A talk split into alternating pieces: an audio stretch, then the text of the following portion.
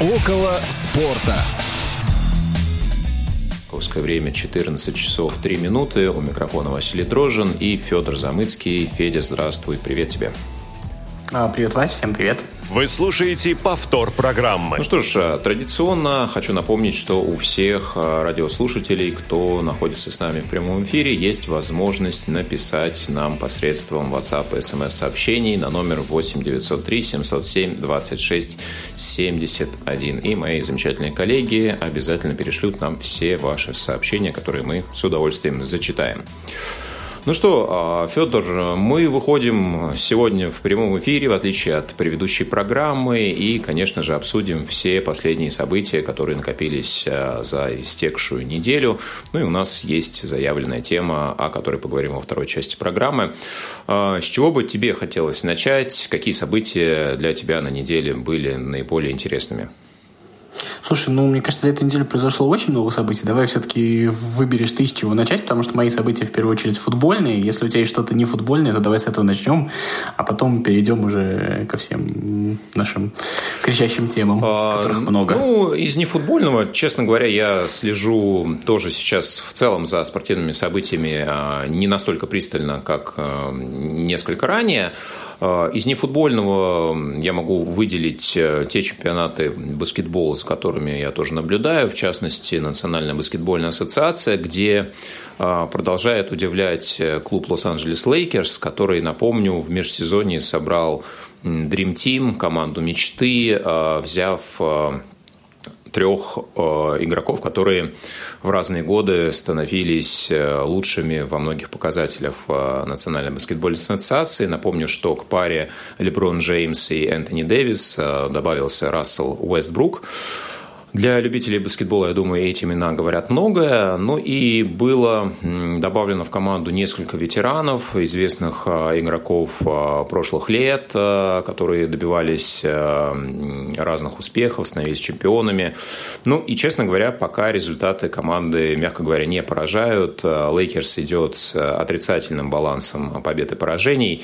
И вот пока не очень понятно, в чем причина. Да, собрали команду очень хорошего уровня по именам, но вот э, так называемой химии пока, к сожалению, в коллективе не складывается. А, при этом есть похожая команда, которая тоже объединила несколько звезд в Восточной конференции. Это Бруклин Нетс, команда, которая некогда принадлежала Михаилу Прохорову. А, ну, вот он некоторое время назад ее, соответственно, продал успешно с прибылью. И сейчас в Бруклин Нетс а, играют одновременно Кари Ирвинг, Джеймс Харден и Кевин Дюрант. Это тоже игроки, которые становились MVP, э, э, лучшими бомбардирами чемпионата в разные годы. Ну и вот эта троица, к сожалению, в этом сезоне пока собраться полностью не может, потому что Кари Ирвинг отрицает прививки, да, он против обязательной вакцинации, и команда никак не может его допустить к играм, к тренировкам, поэтому вот тоже волшебное трио Востока пока вместе в этом сезоне еще не сыграла ни одного матча.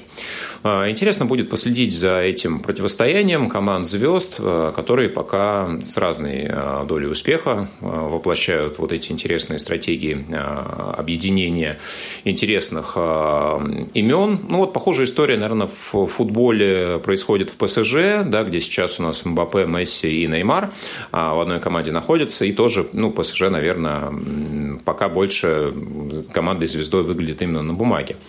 Как считаешь? Ну, я согласен. Давай, наверное, прежде чем мы прям перейдем вот э, к совсем футбольным темам, мне кажется, нужно сказать, что на прошлой неделе не стало Германа Зонина. Это достаточно известный футбольный тренер в Советском Союзе.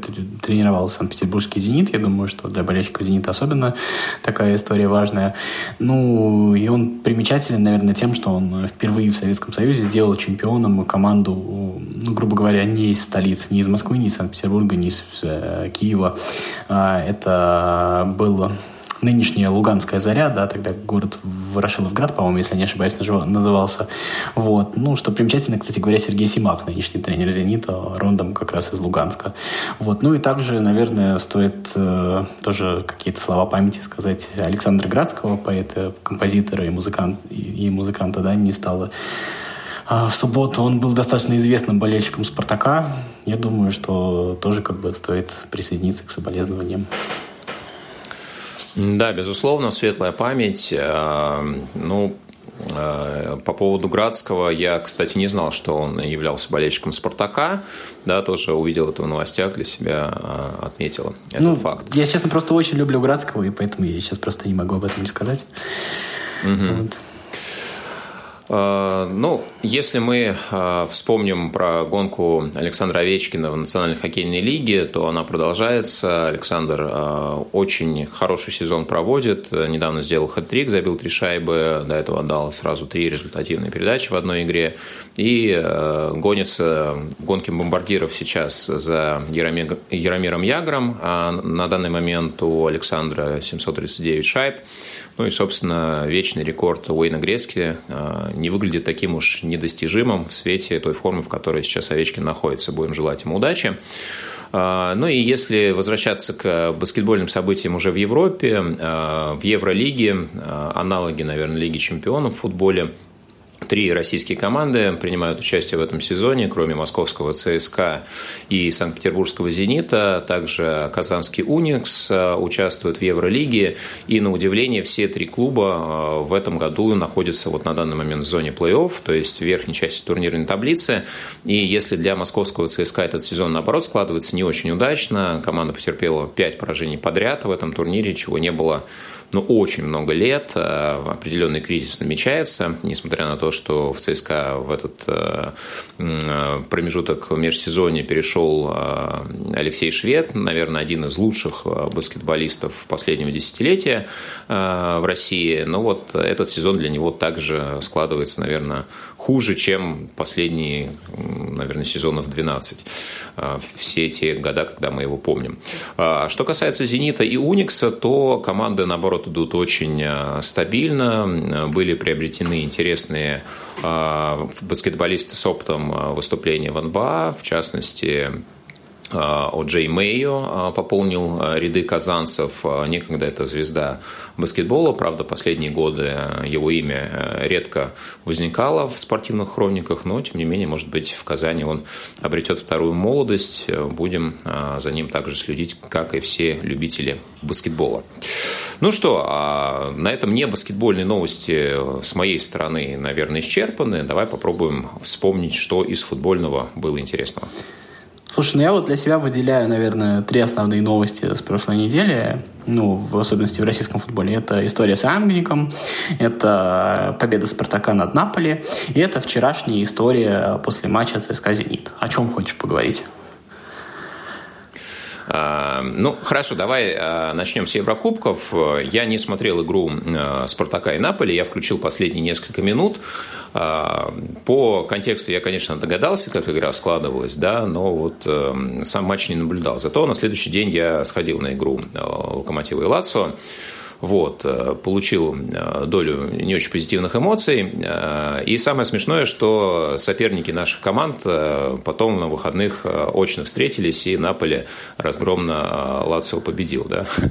Вот, это, это ну, забавно. Ты согласен, то, что так соизмерять силы нельзя, это же не... Ну, понятно, не, что это ни о чем не говорит, но про, да. про, просто это символично получилось. Символично, да, это не да, значит, согласен. что Локомотив и Спартак. А тебе вот прям совсем не понравилась игра Локомотива с Лацио? Мне просто вот... Я почитал очень много отзывов журналистов, что это хороший результат, что очень хорошо сыграл, например, Худяков в воротах. Да, я отчасти это разделяю.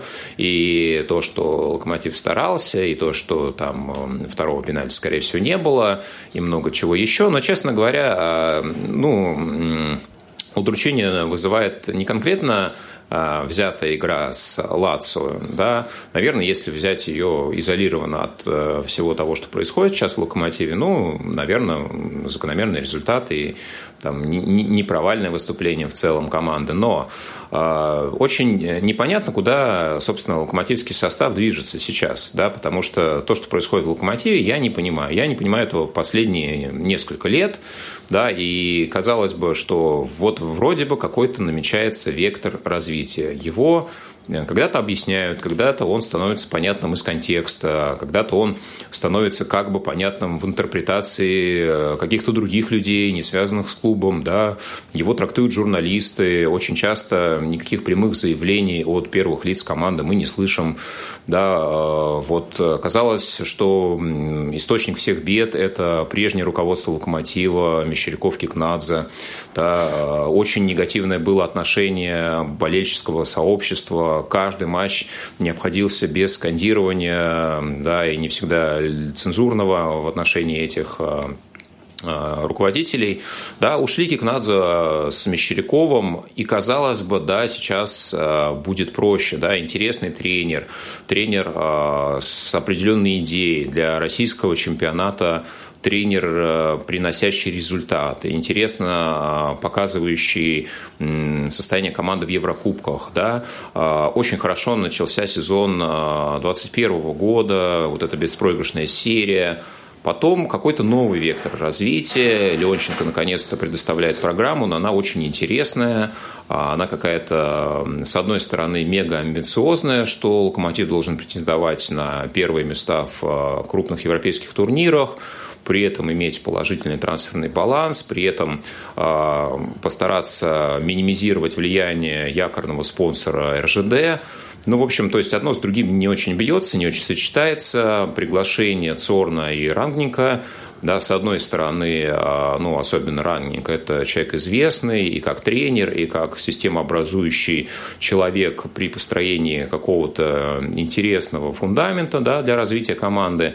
И вроде бы какие-то намечаются стратегические а, опять перемены, да, вроде как, опять же, сначала шок а, после того, как в новостях возникает информация, что куча игроков будут выставлены на трансфер, никаких официальных заявлений при этом от клуба не поступает поступает, не поступает их после того, как приобретаются новые игроки, и только интерпретации там, определенных журналистов или еще кого-то а, становится понятно, что это новая трансферная, новая, в принципе, политика команды. Ни одного заявления рангника в период э, нахождения в «Локомотиве» о клубе не было. Ни одного. То есть было даже не очень понятно, в каком статусе он в команде находится. Были определенные противоречия в заявлениях и официальных лиц «Локомотива».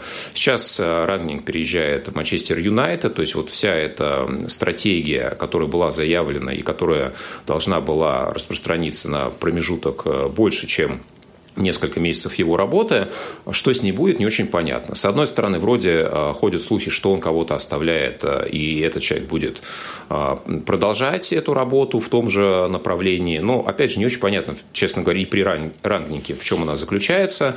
А если это только использование тех людей, с которыми он раньше работал, да, при этом мы понимаем, что ну, Гиздель, ну, наверное, не самый лучший специалист. Да, его знает рангник, и а, Гиздель понимает требования. Ну, вот сейчас Рангник будет заниматься другим проектом, может быть, тоже недолго. Но вот э, я, честно говоря, просто ну, мне, мне э, грустно. Мне грустно от того, что происходит в «Локомотиве». Э, да, у Гизделя есть, наверное, какие-то свои идеи. В какие-то моменты они ситуативно могут сработать. «Локомотив» может закончить э, сезон, там, допустим, в тройке. Но это ничего не значит. То есть э, в следующем году мы можем ждать от команды всего чего угодно. Да, и вот э, ну, какой-то стабильности, какого-то понимания, э, да, какой-то системности в «Локомотиве» последние годы нет. И ну, про болельщиков, наверное, мы чуть попозже с тобой поговорим, и про отношение к болельщикам, в принципе. Да, все это вызывает, конечно, глубокое удручение. А, ты меня спросил про Наполе Спартак, я тебе отвечаю про Локомотив, просто хотя бы потому, что про Спартак не особо сказать нечего. Я считаю, что ну, команда выдала очень хороший результат. Я думаю, ты, может быть, отдельно это как-то прокомментируешь. Вот. Не очень понятно, почему настолько разный Спартак в отдельных матчах матчей Еврокубках, тоже не во всех, да, и в чемпионате. В чем тут э, мотивация или какие-то другие факторы играют роль? Вот, интересно тоже, как ты на это смотришь. Ну, давай сначала скажу про «Спартак», потом отвечу на твою реплику про «Локомотив». Единственное, то, что когда ты перечислял амбиции Леонченко, мне хотелось все время добавить еще вот, как из сказки, «хочу еще дворянкой столбовой быть», вот там вот только вот этого не хватает. Вот. А что касается «Спартака», мне кажется, что, ну, во-первых, мне кажется, тут только можно поздравлять. Все-таки давно с нашими командами, ну, пожалуй, что после Реала, да, не было такого, чтобы э, наша команда два раза за сезон обыгрывала большую команду, а все-таки Наполе это большая команда, да. Вот давно этого не было. И второе, давно с нашими командами не было такого, чтобы вот в такой серьезной группе, а у Спартака все-таки серьезная группа, а наша команда оказывалась в игре, претендуя на все четыре места. И, и с очень достаточно рабочими шансами, а, в том смысле, то, что едут все-таки не в Лестер, не в Наполе, а едут в Легию. Понятно, что Спартак умеет наступать в разные субстанции, поэтому это особенная история. Но мне кажется, что вот когда мы с тобой говорим, почему такие разные матчи, а, важно важная все-таки вещь, что одна из главных проблем наших команд, когда они играют в Еврокубках, примерно то же самое со сборной, кстати, Карпин говорил об этом, это проблемы ментальные. Почему-то э, мы совершенно не умеем работать вот с настроем, с тем, чтобы... Э, ну, ну, то есть вместо того, чтобы показать лучшую игру, всегда показываем худшую игру, даже неприменительно к результату. И вот, э, вот эта вот штука э, с Сначала Тедеско было, сейчас Витория. Все-таки мне кажется, что в «Спартаке» немножко меняется ментальность. Это мы, кстати, видим в некоторых матчах чемпионата, когда там «Спартак» отыгрывается, еще что-то такое. А у Витории там недостаточно ну, судя по всему, у него не получается недостаточно либо ресурсов, либо каких-то там собственных э, умений для того, чтобы поставить стабильную игру команды, но а, какие-то вот э, так скажем, психологическо-моральные настройки, он действительно что-то команде привил, что периодически проявляется. И мы видим это иногда и в чемпионате России, да, вот как с Динамо там они отыгрались, э, вот. Но мы и как они с Локомотивом там играли второй тайм, да. Но мы при всем при этом это видим и вот в Еврокубках, и это выстрелило в матче с Наполи, и это замечательно. И плохо, наверное, то, что как раз нет умения вот играть, сыграть обычный матч хорошо, то, что нужно будет сделать в Лиге. Но все-таки вот это вот какое-то изменение э, не физическое, не тактическое, а изменение в головах, оно очень сильно радует, потому что, мне кажется, именно вот этого российскому футболу не хватало, э, многим командам не хватает. Вот. Э, что касается «Локомотива», Тут вообще достаточно сложная история. Мне кажется, ее нужно разделить на несколько вещей. А, во-первых, что-то мне подсказывает, что в «Локомотиве» нету какого-то единого центра, ну, в том смысле, то, что Рангника-то, конечно, позвали, а, как бы, и одна из вещей, по которой Рангник не брал на себя, ну, как вот, если ты помнишь его интервью, он никогда не говорил, что вот он полностью отвечает за локомотив. Он все время как открещивался словами, то, что они там консультируют, еще что-то такое, да. Вот. А это то, что мы все время видели, то, что, к примеру, Рангник говорит одно, а условно местное руководство локомотива говорит э, иногда вещи очень сильно расходящиеся. И когда мы, ну, как бы из прошлого опыта э, Рангника, мы примерно понимаем, что из себя представляет вот эта вот э, модель модель, которую выстраивается, ну, так скажем, в командах, приближенных к нему. Это какая-то такая модель симпатичной команды, э, которая растит игроков, которая, может быть, не всегда претендует на трофеи, но это действительно такая бизнес-модель. И вот согласно этой модели, э, как минимум, ну, то, что начинало происходить, в том числе и Гиздель, кстати, в том числе и трансферы, они с этой моделью совпадали. Но, опять же, ты правильно говоришь, что проблема в том, что никто этого не объяснял. Руководство Локомотива, местное руководство Локомотива, так скажем, говорило, говорила совершенно противоположные вещи. Вот. И из-за этого у всех возникала каша в голове, было непонятно, было ощущение, что ничего из этого хорошего не получится, ну, что в принципе сейчас выходит. Вот. А что касается второй части, а, это э, уход Рангника сейчас в Манчестер Юнайтед. Вот это, мне кажется, немножко проблема Рангника, потому что Рангник заявил о создании Э, такой вот фирмы, то, что у него вот они будут именно этим заниматься. И вот сейчас проверим, существует ли эта фирма в реальности или это только один рангник, только у него в мечтах. Если фирма существует в реальности, то как бы просто кто-то будет вместо рангника, может быть, чуть хуже, но, условно говоря, э, эта история с локомотивом продолжится. Ну, если местное руководство, конечно, не помешает. То есть как, как, как-то мы это увидим там по трансферам зимой, мы это увидим там э, по тому, как будет себя Гиздель вести, да, я думаю, что это будет несложно рассмотреть. Вот. Что касается самого... Если эта фирма есть, то я думаю, что мы об этом быстро узнаем. Если это только рангник, то мы это тоже достаточно быстро узнаем. Что касается самого рангника, ну, при всем уважении к нашим клубам, ко всем, а, я думаю, что тренер, который, ну, как бы, который достаточно амбициозен, который в целом давно не тренировал, но достаточно высоко котируется, у которого за последнее время была возможность, условно говоря, возглавить Милан, но в последний момент его бортанули, выбрали не его и в целом оказались правы, да, то, что мы видим сейчас по результатам. Конечно, когда ему предлагают возглавить Манчестер Юнайтед, ну, было бы странно, если бы он отказался. Я бы в этом смысле бы даже бы не осуждал, потому что, ну, ну потому что так, ну, не может быть ни Локомотив, ни любой другой российский клуб э, поводом для отказа Манчестер Юнайтед. К сожалению, мне кажется, с этим э, тоже нужно считаться. А, тут у нас есть сообщение от слушателя. Сейчас мы их озвучим. А, Юрий пишет нам, несколько сообщений подряд а, прислал. Во-первых, он а, говорит, что сегодня нет с нами Павла, поэтому он будет в качестве болельщика «Спартака» виртуально в нашем эфире присутствовать. Замечательно. Также комментирует момент, что в нашем эфире редко заходит разговор, ну, практически никогда не заходит разговор про шахматы. А сейчас, напомню, Ян, не помнящий с Магнусом Карлсоном, разыгрывают шахматную корону. Да, у нас есть российский прецедент, и Э, в третьей партии разошлись миром. Болеем, конечно, за нашего гроссмейстера. Вот. Ну, как только этот э, матч, да, состоящий из нескольких партий, будет завершен, мы обязательно озвучим финальный результат. Слушайте, я ну, очень и... люблю шахматы. Я да. постараюсь, когда вот матч будет завершаться, я постараюсь немножко подготовиться, немножко рассказать. То есть, как бы шахматы, ну, немножко мой вид спорта. Я и сам играл, и как бы слежу за шахматами. Если как бы есть интерес, то я, ну, немножечко там на 2-3 минутки постараюсь в следующий раз что-нибудь рассказать именно про этот матч и про то, что там вообще в шахматах происходит. Да, так что Юрий, шахматы у нас а, появятся. Обязательно будем освещать самые главные события.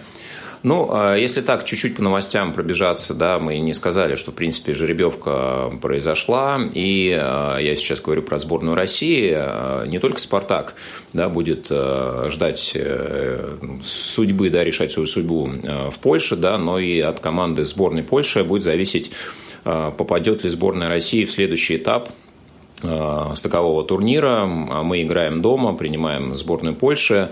Ну и, собственно, в марте будем следить, как э, наша команда к этой игре подготовится, насколько ментально удастся Валерию Карпину воплотить э, все свои задумки, установки. Сегодня у нас разыгрывается, ну, вручается, официально вручается золотой мяч. В этом году, наверное, пять основных претендентов, да, кроме Я думаю, Роберта один. Левандовского. Месси, Рональдо, есть еще у нас э, Жоржинья и Бензима, ну так вот а, обычно их называют в качестве главных претендентов. Вот. А, несколько недель две назад, да, по-моему, проходила новость, что Месси уже сказали, что ему вручат золотой мяч. Ну вот посмотрим, что на самом деле будет сегодня. У тебя кто твой фаворит, на кого то поставил? Расскажи. Не, ну я бы, конечно, секрет. болел бы за Левандовского, но я абсолютно уверен. Я еще в августе поставил деньги, что победит Месси. Я готов э, как бы спорить даже сейчас за это. У меня нет никаких сомнений. Mm-hmm. А я думаю, почему? что почему титул со сборной Аргентины – это самый весомый аргумент, который перевесит все остальные. Ну, посмотрим. С другой стороны, э, дыма без огня действительно не бывает. Вполне возможно, что уже решили давно, и сегодня будет только формальность. А, интересная новость из Румынии приходила. А, антиковидные ограничения в этой стране действуют. Достаточно не сложная обстановка эпидемиологическая. И по правилам до 21 часа можно посещать различные мероприятия, в частности, и спортивные объекты. Ну вот после 21 часа нет, не, нельзя. И некоторые матчи в Румынии как раз начинаются и продолжаются в этот период. И вот одно из румынских дерби знаменитых как раз приходится на этот промежуток времени. Команда распространяет билеты за символическую плату в один лей для того, чтобы зрители приехали на первые полчаса игры. Да, то есть это уникальный случай. Я, честно ну, говоря, такого никогда не видел. Сильно похоже на, на отечественные практики, да, ну, во-первых, если уж на то пошло, а что ж тогда матч-то на пораньше не перенести, а, какие проблемы есть, ну, это ладно, а второе, а, меня всегда веселило, то есть, ну, я, на самом деле, стараюсь поддерживать антиковидные меры. Я, в принципе, их э, понимаю, что с некоторыми перегибами, но в целом они считаются правильными. Я там поддерживаю вакцинацию, то есть это все за это. Но, извините, а, мне кажется, все-таки э, борьба с коронавирусом – это немножко не игра в мафию. Нет никаких исследований, которые говорили бы, что ночью вирус распространяется сильнее. И в России такая же история была. Ну, окей, хорошо. Ну, ты знаешь, и последнее, о чем, наверное, может быть, кратко скажем, а, та ситуация, которую ты вначале озвучил после игры а, ЦСКА «Зенит». Ну, мне кажется, подходит я, нашу основную говоря, тему. Нет ну, а, давай, если ты хочешь что-то про саму игру сказать, просто Я про саму части. игру говорить ничего не хочу. У меня просто бомбит от того, что произошло позже. Как бы, если хочешь, не будем об этом говорить. Если хочешь, поговорим вот в основной ну, теме. А, давай, если, если зайдет про это речь, э, то поговорим уже во второй части. Сейчас предлагаю сделать небольшую паузу, после чего продолжим. Не успели послушать программу в прямом эфире? Не переживайте. В субботу и воскресенье специально для вас мы повторяем все самое интересное за неделю. Не получилось послушать нас в выходные? Не страшно. К вашим услугам наш архив. Заходите на сайт www.radiovoz.ru. В разделе «Архив» вы можете скачать любую из программ и послушать ее в удобное для вас время. Радио ВОЗ. Мы работаем для вас. Повтор программы. Ну что ж, а мы снова в студии. Федор Замыцкий, Василий Дрожин. Плавно мы перетекаем во вторую часть нашего эфира и поговорим про заявленную тему. Сегодня она звучит следующим образом. Клуб, команда и ее болельщики. Взаимоотношения этих двух сущностей, клуб для болельщиков или болельщики для клуба, в каких ситуациях а какая стратегия работает, наш опыт отечественный, а, зарубежный, причем в нашей стране это тоже эволюционировало и приобретал совершенно разные формы. Об этом сегодня чуть подробнее поговорим. Конечно же, пишите, комментируйте, а, как вы считаете, как клуб должен взаимодействовать со своими болельщиками, должны ли болельщики что-то клубу, или для них это только источник а, развлечения, зрелища и все. Какое отношение потребительское или какое-то более ответственное у болельщиков должно быть. Интересно тоже, что вы, друзья, об этом думаете. Ну, а смотри, Федь, я предлагаю просто немножко вот такой буквально кратенький экскурс а, в историю нашего феномена а, взаимоотношения болельщиков с командами совершить. Да, ведь э, то, как протекало... Ну, вот я, наверное, могу три периода выделить, как мне кажется, да, а, вот болельщики и команды условно-советского периода, а, болельщики и команды периода, наверное, там, перестройки и а, ранней России, да, и сейчас. То есть, вот э, по большому счету мы все-таки там плавно, медленно, с какими-то там заковыками, но движемся к европейской модели, да, когда там спорт – это коммерция, спорт – это зрелище, спорт – это не какие-то там, знаешь, э, там политические цели, но все равно это происходит очень-очень медленно, и какие-то процессы глобальные этому явно препятствуют и мешают. Да, в советское время, естественно, не стояла речь, что ты приходишь, а, там, вот чисто ради зрелища получить удовольствие. Конечно, а, спорт это был источник а, переключения внимания народа да, от там, каких-то тяжелых рабочих будней да, вот в какую-то такую стезю, более, ну, скажем так, развлекательную, но отношение совершенно было другое. А, вот то фанатское движение, которое приобрело какие-то, там, не знаю, неконтролируемые формы, а, не знаю, там, в конце 80-х, в начале 90-х, да, когда там была вот эта группировка фанатская в московских командах, а, когда были просто войны, там, не знаю, выездных, там, не знаю, московских московского «Спартака», ЦСКА, да, Санкт-Петербургского «Зенита», просто какие-то жуткие мероприятия, и это отпугивало, ну, такую условно добропорядочную часть э, болельщиков, они переставали ходить на трибуны. Это все тоже, наверное, уже в прошлом. А сейчас у нас, эм, ну, такие культурные рамки это все приобрело. Но, тем не менее, мы не можем пока сравнивать взаимоотношения команды и болельщиков в нашей стране и, там, не знаю, в Европе, тем более в Соединенных Штатах. Вот как ты считаешь, а взаимоотношение клуб-болельщики, оно на каких принципах должно строиться, с твоей точки зрения? У меня нет тут какого-то прям ответа такого. Я думаю, что в любом случае каждая ситуация, она немножечко ну, конкретно, отдельно, э, индивидуально. Мне кажется, что ты совершенно верно разделил периоды, но мне кажется, что еще нужно отделить все-таки э, фанатов, о которых ты говорил, да, и, как ты сказал, добропорядочных болельщиков, это тоже два разных типа взаимоотношений.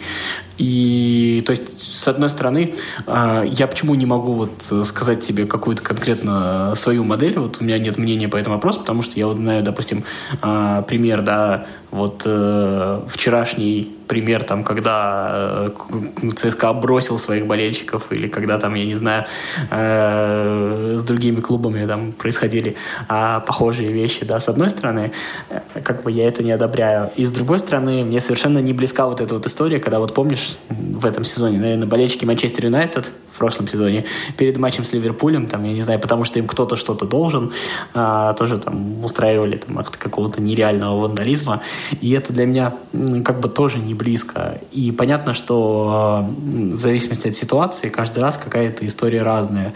Но, безусловно, а, это вещи, которые, наверное, вряд ли могут существовать в вакууме друг от друга. То есть э, э, вряд ли можно представить себе большую команду, ну, большой клуб, у которого нет вот этих вот трех составляющих. Клуб, ну, то есть менеджмент, организация, все такое, сама команда, футболисты, да, и болельщики.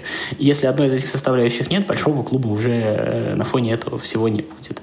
Вот. А как между ними развиваются отношения, мне кажется, это настолько, настолько сложная история, настолько она в каждом случае э, по-разному развивается, настолько там нюансов всяких, как положительных, так и отрицательных в каждом случае очень-очень много, что какой-то какой уникальной и какой-то идеальной модели тут, наверное, не существует. Мы можем только говорить, приводить какие-то там положительные или отрицательные примеры в текущий момент времени, ну или там в каком-то периоде. Ну, вот у меня есть тоже своя концепция по поводу того, а, ведь тут, э, понимаешь, редко мы можем встретить какой-то баланс, да, часто вот есть более сильные стороны, да, более слабые стороны. Там есть еще у нас комментарий от радиослушателя, Юрий продолжает э, писать, и все-таки давай, наверное, озвучим э, ту ситуацию, которая имела место быть после матча ЦСКА «Зенит», потому что Юрий комментирует, что это действительно вопиющее, и этого не должно быть в нормальных спортивных ну, что там произошло? А, закончился матч. В финале матча на одной из трибун, а, сейчас не скажу на какой трибуне, начали массово взрывать пиротехнику. А, Дальше приехали, ну, закрыли людей на трибуне, вызвали полицию, не, не стали их оттуда выпускать. Приехала полиция, судя по всему, там, то ли не работали видеокамеры, то ли что, э, как у нас там говорят про э, Fan ID или еще что-то такое, э, явно у нас не научились индивидуально отличать тех, кто взрывал. Э, виновата осталась вся трибуна. Врывается туда ОМОН и начинает как бы а я хочу еще сразу сказать то, что вот ОМОН, когда приехал, люди уже какое-то время сидели закрытыми на трибуне.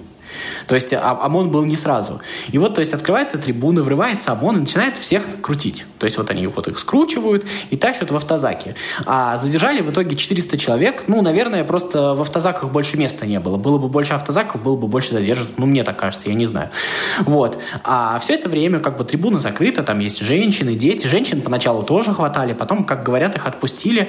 Вот. А, людей не пускают в туалет. То есть э, вся эта история продолжалась около трех часов. То есть автозаки э, с задержанными, вот с этими 400 людьми, отъехали от стадиона только через три часа. То есть через три часа всех отпустили вот с этой вот трибуны. Вот все вот это вот произошло. Вот. И ну, значит, ну, понятно, что там сила применялась, это уже, ладно, это уже даже не обсуждается, к этому все привыкли, да, вот. А, и что дальше? Ну, появляются официальные заявления. А, появляется официальное заявление от замечательного футбольного клуба ЦСКА, который первым делом пишет то, что, а, ну, они там написали то, что, наверное, не все, кто был на стадионе, виноваты в том, что произошло, хотя это вопиюще, то, что жгли фаеры, вот. И вообще пропагандисты жур... Э, и провокаторы, прошу прощения, журналисты, они вечно накручивают э, плохую атмосферу вокруг вокруг нашего клуба и вообще не верьте. Вот, вот, вот что пишет футбольный клуб ЦСКА. А на фоне этого выходит заявление Ашота Хачатурянца, который лично говорит то, что а, правоохранительные органы переборщили. Это глава российской премьер-лиги. И заявление российской премьер-лиги, которое обращается к правоохранительным орган, органам, к руководству с просьбой дать оценку своим сотрудникам, которые, на взгляд российской премьер-лиги, э, необоснованно применяли силу и вели себя э, неправильно. То есть э, премьер-лига у нее хватает смелости дать такую оценку, а футбольный клуб ЦСКА в тот момент, когда нужно заступиться за своих болельщиков, просто позорно сливается. Вот что происходит. Вот это вот взаимодействие болельщиков и клубов. И теперь вот я весь день там смотрю в Твиттере, еще где-то в социальных сетях э, лирику, ой, что говорю лирику, э, то, что слова болельщиков, то, что они говорят, э, все болельщики говорят, я, я больше туда ходить не хочу. То есть у, у болельщиков прям просто огромная обида. Вот сейчас такое ощущение царит, просто всех кинули. Вот это вот ощущение того, что просто бросили людей, оно, вот это какая-то общая атмосфера вот в, в среде болельщиков. Ты знаешь, мне кажется, самое грустное в том, что а, вот в этой ситуации нет ничего неожиданного для нашего чемпионата, да, вот, к сожалению. Вообще ничего неожиданного, то есть, ну, да. Ну, то есть, э, по большому счету, это могло быть э, в любой другой команде абсолютно так же, и в Москве, ну, и в другом вот городе. Просто, понимаешь, оно могло быть в любой другой команде, но я помню все-таки, когда э, давай Тебе особенно честно, грустно, что сейчас это возможно в ЦСКА, я понимаю, да? да? Э, наши, наши правоохранительные органы не первый раз ведут себя таким позорным образом, я не буду даже выбирать слов, да?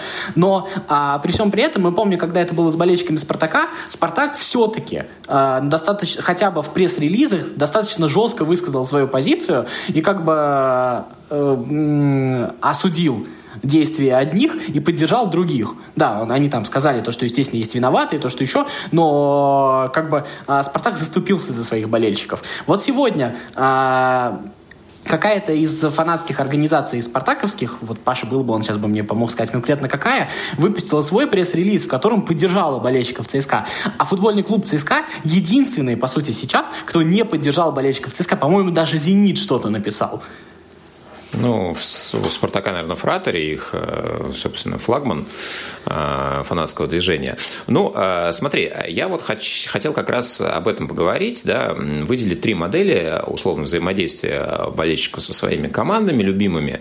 У нас в России болельщики всегда это слабая сторона, клуб сильная, и клубу часто, ну, по крайней мере, исходя из тех действий, которые происходят, такое ощущение, что не очень важно, что думают болельщики, ходят они, не ходят, как они ходят. Э, да? То есть такое ощущение, что клуб сам по себе со своими целями и задачами существует, а болельщики сами по себе. Болельщики э, у нас не ходят посмотреть на зрелище красиво, они верят в какую-то идею. И это, знаешь, иногда такое ощущение, что это как бы люди, вот мученики, которые страдают за идею, да, верят в «Спартак», помнят э, там «Спартак», Спартак, э, тот самый Спартак там 90-х годов, это пример. Да, это может быть Локомотив там Семинский, помню, да, или там, не знаю, Садыринский Зенит, неважно. Вот, а, ну, то есть, как бы разные ситуации, но вот чаще всего клуб совершенно не считается с мнением болельщиков или делает это очень э, ситуативно, очень в показном варианте. Да, э, пример того, что происходило на встрече болельщиков Локомотива при Кикнадзе ну, это просто, конечно, очень-очень-очень странно. Так, как это выглядело, и когда э, Кикнадзе в камеры э, зарядил вот этот монолог, что вы, вы, болельщики, ничего не решаете, э, да, независимо от того, что вы думаете, да, клуб будет делать так, как, собственно, да, мы хотим. Потому что, Но это просто... Кикнадзе не Абрамович, это, согласись, для Локомотива. Это, да, да, ну просто, понимаете, это человек, который всю жизнь занимается спортивными медиа, у него, а, наверное, это вот как раз а, тонкая сторона, что не было у него опыта спортивного именно менеджмента, он всегда работал в медиасфере, и, как а, говорят коллеги, делает весьма неплохо, но здесь он просто, ну вот, он не то что пилил сук, на котором сидит, он его рубил топором, он ну, взрывал это дерево. Ну, я честно не понимаю, что у человека в голове, да, то есть даже хотя, хотя бы с точки зрения пиара, даже если он так думает, ну, говорить об этом, заявлять в такой агрессивной форме, ну, я, я просто не понимаю, вот э, для чего он это делал. А другой пример, да, это, это ну, условно европейская модель, я бы ее так назвал, а взаимоотношения клуба со своими болельщиками. Да, в Европе это больше похоже на зрелище, на коммерцию, но это все-таки, ну, не сказать, что это прям вот бизнес-бизнес, да, клубы не зарабатывают э, огромное количество денег, часто они работают в ноль или даже в убыток, это тоже больше такой проект для кого-то хобби, для кого-то там, я не знаю, удовольствие для каких-то определенных структур. В этом плане Европа и Россия в целом похожи. Нельзя сказать, что в Европе все выигрывают и работают в плюс, а в России поддерживают только госструктуры. Нет. Зависимость в России, конечно, больше от каких-то спонсоров, а, ну, скажем так, вообще не спортивного характера. Это действительно факт. Но то, что в Европе, допустим, футбол – это прибыльная история, нет, не всегда. Да? А, во многом разница огромная, колоссальная разница именно в телеправах.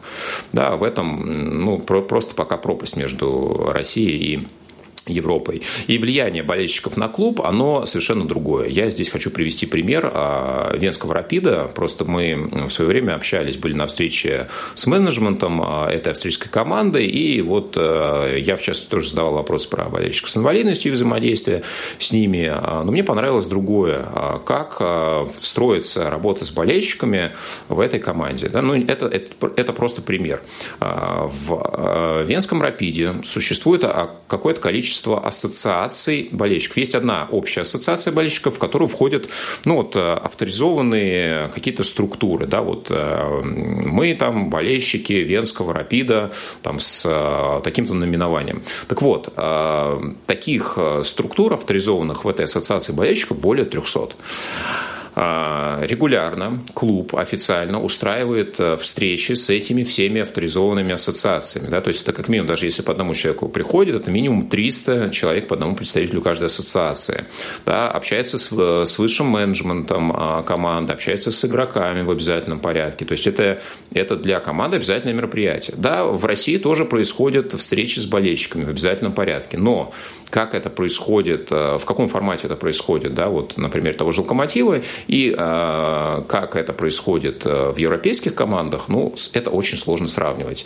Да, то, что а, болельщики, ну не то что диктуют свои условия, но а, могут открыто выражать недовольство, могут влиять на те или иные решения, пусть косвенным путем, конечно же, да, но к, и, э, к этим мнениям, к этим а, там, условным там, высказываниям прислушиваются с гораздо большей степенью внимательности в европейских клубах. И третья модель, которая отличается и от первой, и от другой коренным образом, это спорт чисто как коммерция, спорт чисто как зрелище. Здесь я хочу привести просто американскую систему любой э, североамериканской лиги, не, неважно, это хоккей, американский футбол, э, там, не знаю, баскетбол, бейсбол, все что угодно. Здесь э, спорт – это, э, с одной стороны, конечно, идея. В принципе, американский спорт, он э, определенный образ жизни, конечно, пропагандирует, но если вы посмотрите на трибуны во время матча, да, то там количество людей с лишним весом будет, наверное, там 90%. Да, люди не приходят туда поболеть э, и, и подумать, э, как круто заниматься спортом. Они приходят туда получить удовольствие, получить э, развлечение. И вот давайте сравним. Да, у нас есть команда, не знаю, там, российской премьер-лиги, которая проигрывает там, 25 матчей из 30 и еще 5 играет в ничью. На нее ходят там какое-то количество людей. Вот. Мы их будем называть мазохистами. Да? Ну, вот, то есть зачем вы ходите смотреть, как ваша команда проигрывает. А, в Америке, в Национальной баскетбольной ассоциации, а, есть такой клуб Нью-Йорк Никс. Да, он находится, базируется, соответственно, в Нью-Йорке, играет на арене Мэдисон Сквер Гарден, которая вмещает больше 20 тысяч человек. А, за сезон команда, вот, ну, сейчас э, этот сезон они начали очень неплохо, а вот последние годы в целом, конечно, были у них неудачные. Они могли за сезон из 82 а, матчей регулярного сезона проиграть, например, 70. А арена у них была всегда битком. То есть люди не ходили посмотреть, выиграет Нью-Йорк Никс или нет. Они ходили посмотреть на зрелище. Да, и тут вот вопрос, как а, создать шоу, как создать такой продукт, который люди а, будут, а, ну, скажем так, потреблять независимо от, от результата, независимо от вот этих турнирных факторов. Да, мы с коллегами, кстати, очень много спорили в свое время по поводу того, зависит ли посещаемость команды от спортивного результата. Да, и есть э, вот прямо две разные противоположные точки зрения, что, конечно же, зависит, если команда выиграет, ходит больше, если проигрывает, ходит меньше. Ну вот, э, например, пример как раз вот э, подобного э, подобной системы организации процесса, он доказывает, что не всегда это имеет какое-то значение. Если вы хорошо умеете организовать шоу, да, это ведь это болельщики, которые, ну, наверное, совершенно по-другому относятся к своей команде.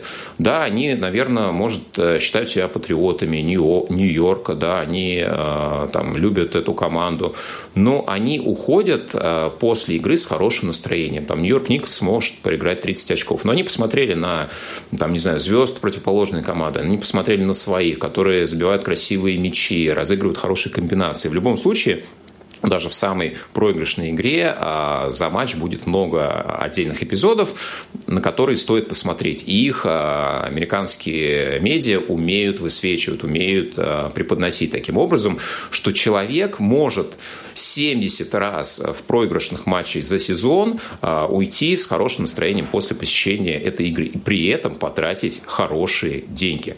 Да, ну, для европейцев и тем более для нашей страны это деньги кажутся запредельными, да, в качестве платы за развлечение. Но для среднего американца, да, у которого ну, зарплата соответствующая, наверное, это вполне себе сопоставимые э, какие-то расходы.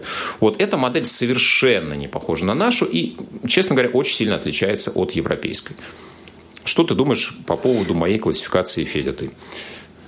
Ну, я, во-первых, с этой классификацией согласен. Я бы тут еще бы добавил бы то, что а, вот э, когда мы приводим там э, в пример американскую или все-таки европейскую, пускай по-другому, но достаточно развитую модель, и сравниваем ее с нашей, я бы нашу модель не брал бы все-таки как третью модель. А, я согласен с твоим, то, что спорт как идеология, то есть когда болеть за команду это идея, это я согласен с этим, но а, в целом, конечно, наша модель, она все-таки чуть ближе к европейской, и, наверное, она просто как бы просто хуже работает. Ну, то есть вот когда мы там говорим про американскую или про европейскую модель, все-таки мы говорим о том, когда работают хорошо много разных сфер, в том числе вот э, сама команда, в том числе медиа, в, в том числе сервис, да, э, то, о чем э, ты говорил, э, достаточно справедливо. Вот. Э, тут есть еще такая штука э, в гуманитарных дисциплинах, экономика, социология, а, есть такое понятие, как высокая или низкая дистанция власти. И вот это вот очень важный момент, когда мы с тобой даже говорим про встречи с болельщиками, вот выходит какой-то дядя, который вот он говорит а, с болельщиками через губу, да, вот, вот видно, что ему вот это вот все вот как кость в горле стоит, быстрее бы все это закончилось, да, вот. Я просто приведу пример э, достаточно популярного сейчас сериала «Тед Лассо», э, где вот американский тренер приехал э, тренировать английскую футбольную команду. И там э, у клуба э, появилась новая руководительница, которая, в общем-то, хотела утопить клуб, э, чтобы отомстить своему мужу. И вот там было видно, насколько было все плохо, когда руководство клуба дистанцируется от болельщиков, при том, что а, там это все существует в такой среде. Ну, во-первых, это не всегда большой город, но даже в большом городе а, вот все футболисты, тренеры, руководство клуба, они все ходят в те же магазины, они все присутствуют а, на тех же улицах, где и руководство клуба, то есть они не живут отдельной жизнью. А когда мы говорим там про нашу систему, мне кажется, что ее даже в отдельную трудно выделять, ровным счетом потому, что у нас люди, которые принимают решения. Ну, во-первых, болельщики менее влиятельны, потому что от них мало что зависит, они действительно приносят мало денег, а во-вторых, ну, они живут совсем другой жизнью. То есть это, это люди, которые вообще, э, которые не сосуществуют э, с болельщиками или с прочими людьми, они скорее, скорее какая-то помеха. Вот. Э, и в этом смысле, мне, мне кажется, вот в этом вот э, разница очень большая. То есть вот в этой вот дистанции. То есть когда мы с тобой сравниваем американскую и европейскую систему, они разные, но они работают ровным счетом потому, что э, вот болельщики там существенная часть, потому что болельщики, э, потому что руководство клуба в каком-то смысле э, все равно живет среди болельщиков, оно не может от него так сильно дистанцироваться, как может условно наше руководство дистанцироваться от людей. Ну, а, абсолютно согласен по поводу дистанции раз, по поводу а, вот а, разницы в уровне дохода в бюджете клуба, это тоже вот две принципиально разные ситуации, что в Европе, что в России, да, поэтому ну, еще... мы очень долго еще да. будем догонять.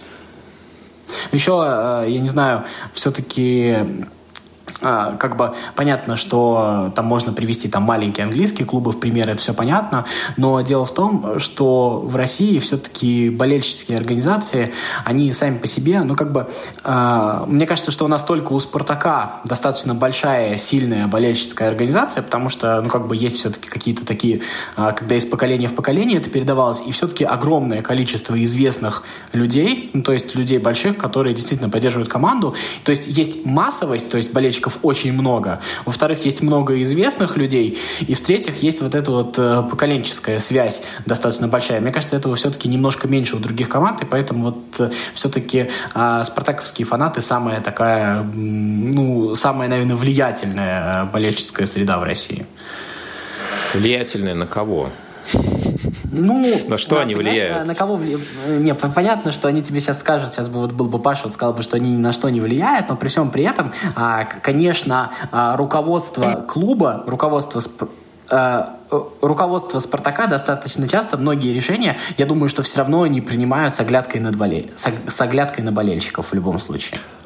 А, но ну, я согласен с тобой, что, наверное, они самые заметные, да, если мы говорим, в принципе, про различные движения, хотя, ну, есть, конечно, там структуры, группировки у всех, а, там, условно назовем их популярных клубов России, да, а, но, безусловно, «Спартак», потому что это самая популярная команда в России, да, на данный момент в любом случае это так, безусловно, они самые заметные, да, у них а, больше всего подписчиков, а, больше всего резонанс, когда происходят какие-то события, но и сам клуб, он ну, настолько не, не скушен да, в информационном пространстве, что ну, поводов реагировать на что-нибудь находится всегда, ну, согласись, э, ну, никак не меньше, чем в любой другой команде, то есть э, еще в связи с с этим, мне кажется, активность э, ну, достаточно такая Ну, согласись просто, что история с Рангником или история вот вчерашняя с ЦСКА, если бы это такая история произошла бы со Спартаком, ну, было бы прям в разы громче.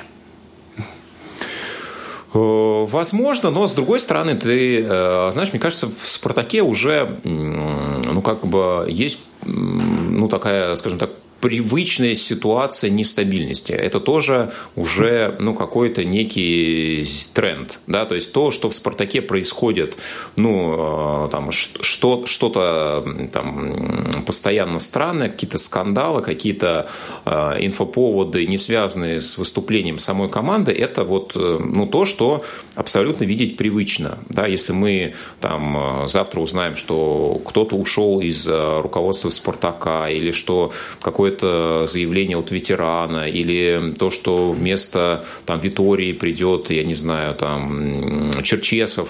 Ну, абсолютно этому не удивишься. Да, это будет обсуждаться, конечно.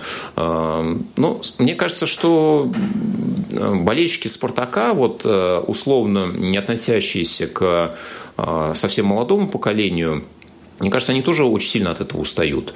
Да, те, кто а, хотят смотреть за а, футболом, они хотят смотреть за каким-то сериалом, да, около спортивным. Я думаю, для них это ну, тоже достаточно ну, процесс э, такой. А, я с тобой согласен. Не очень положительный. Да.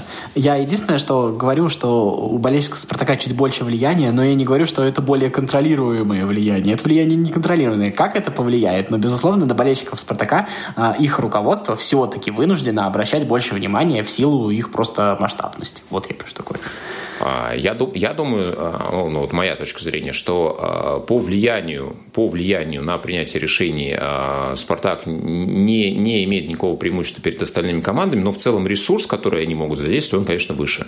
Но на ситуацию, как мне кажется, это каким-то образом не влияет, судя по тому, что происходит согласен, в Согласен, Вот. Ну, у нас с тобой остается буквально там 2-3 минуты. Я предлагаю кратко пробежаться по тем событиям, которые нас ожидают на этой неделе не за горами.